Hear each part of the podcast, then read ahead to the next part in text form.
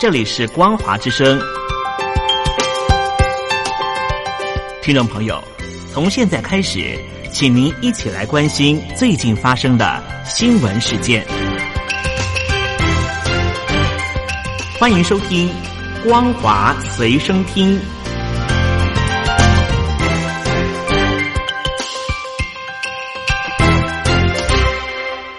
大陆听众朋友，您好，欢迎您收听这节《光华随身听》，我是东山林。来自于中国大陆武汉的新冠状肺炎的疫情持续延烧全球，总确诊人数逼近了三百万大关。中国大陆的工程院院士、天津中医药大学的校长张伯礼表示，疫情不会在二零二二年前停止，未来将会成为和人类常态并存的常态疾病。他表示，这一次的爆发的肺炎很难如同二零零三年的 SARS 一样，突然之间就停止。按照现在全球疫情蔓延的状况研判，在今年秋天和冬天之际，将会爆发第二波的疫情，整体的疫情将会延续到二零二二年，没有办法就此打住。他预计，目前世界各国各在研发的疫苗将会在一到两年之内上市，在广泛接种之后，可以渐进式的控制这来自于中国大陆武汉的新冠状病毒肺炎的疫情。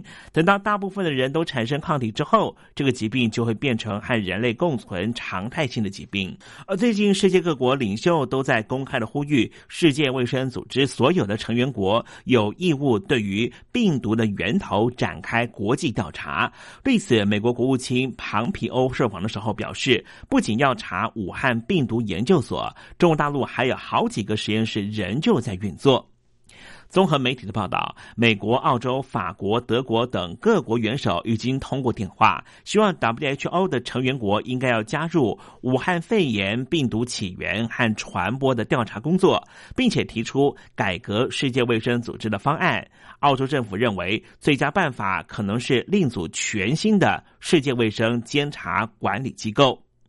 针对于北京当局的隐匿疫情，并且拒绝让国际科学家进入调查，美国国务卿庞皮欧接受了外国媒体的报道的时候表示，除了中国科学武汉病毒研究所之外，还有好几个实验室对于确定病毒来源至关重要。庞皮欧重申。病毒起源源自于中国，并且炮轰北京当局暗示病毒源自于欧洲。他表示，中国的做法非常危险，与政治化无关。必须知道病毒的天性和传播途径，才能够拯救人命。但是，北京当局隐匿疫情，延误了全球的防疫工作。他也痛批北京当局不仅没有分享正确的资讯，世卫组织也没有要求中国停工。他也表示，美国会暂停金援世界卫生组织，并不是要逃避支持全球公共卫生的任务，因为没有人相信 WHO 在这一次的疫情警示上面是及格的。而在美前先前宣布终止金援世界卫生组织两亿美元的资金，北京当局立刻支付了两千万美元给世卫。世卫秘书长唐德赛也表示将会寻求其他管道取得资金。中国方面呢，又再次的加码，对于世卫组织再捐出了三千万美元。美国总统川普是在十四号的时候宣布，他已经指示政府暂时终止对世界卫生组织的资金提供。他表示。WHO 如果在调查中国方面的消息做得更完善，疫情本来可以获得控制，并且挽救更多生命。特朗普表示，世卫组织并没有及时分享疫情资讯，没有提供及时的防疫政策建议，没有及时宣布全球大流行。在这么长的时间之后，也是一个时候应该让 WHO。付出他们的责任了。新冠状病毒肺炎是持续了燃烧，最早揭露疫情的吹哨人就是李文亮医师，受到北京当局迫害之后，不幸染病抑郁而终，引起了全球的愤慨。包括媒体披露，最近有一名中国权威医师在网络上面批评北京当局力推的防疫中医治疗手法，遭到了处分，被认为是李文亮第二。这是湖北黄石市中心音乐副主任于向东以“棒棒医师”为笔名，常年在微博上面发表科普文章，在网络上面拥有近百万的粉丝，知名度很高。他近期发表了一篇文章，批评武汉肺炎百花齐放般的中医治疗方法，直言在病毒面前，中国本来就虚弱的循证医学已经濒临了全面崩溃的情况。报道指出，这篇文章似乎击中了北当局的痛处。于向东随即遭到了疫情期间公开发表诋毁国家防疫政策和中医中药的不当言论，已经严重的毁损党和政府的形象。有关部门现在已经免除了于向东在鄂东医疗集团管理质量部主任的工作，同时也。解除了他市中心医院副院长的职务。于向东随后也在微博发文，间接证实了相关的情况。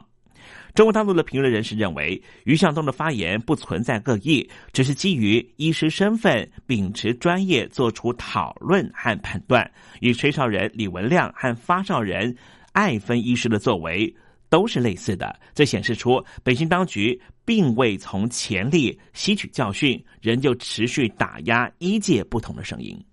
另外，在中国大陆方面的疫情状况到底如何呢？香港大学的公共卫生学院最新的研究指出，中国对于罹患了新冠状病毒肺炎的染疫定义一改再改。如果以北京当局的卫健委公布的新冠状病毒肺炎诊疗方案计算的确诊病例数，中国大陆第一波的感染确诊病例将会暴增四倍，截至二月二十号就有二十三万两千个病例。而截至四月二十二号，中国大陆累计的病例数是达到了八万两千七百九十八例，累计的死亡病例数是四千六百三十二例。而中国的卫健委在今年的一月十五号到三月三号之间，先后共公布了七个版本的新冠状病毒肺炎诊疗方案。香港大学刊登在知名的医学期刊。上面的研究指出，不同的确诊认定标准统计出的确诊人数落差非常大，光是第一版到第二版就多了七点一倍，到第二版到第四版多了二点八倍，从第四版到第五版也多了四点二倍。中国大陆全国累计有五万五千五百零八起的确诊病例，到二月二十号的时候，而港大的研究团队表示，假如用试行的第五版的标准，并且假设中国有足够的判定能力，截至二月二十号的确诊病例数恐怕达到了二十三万两千人，这是官方数字的四倍之多。研究团队预估，使用第一版到第四版的诊断方案的时候，许多的确诊病例并没有被判定为确诊。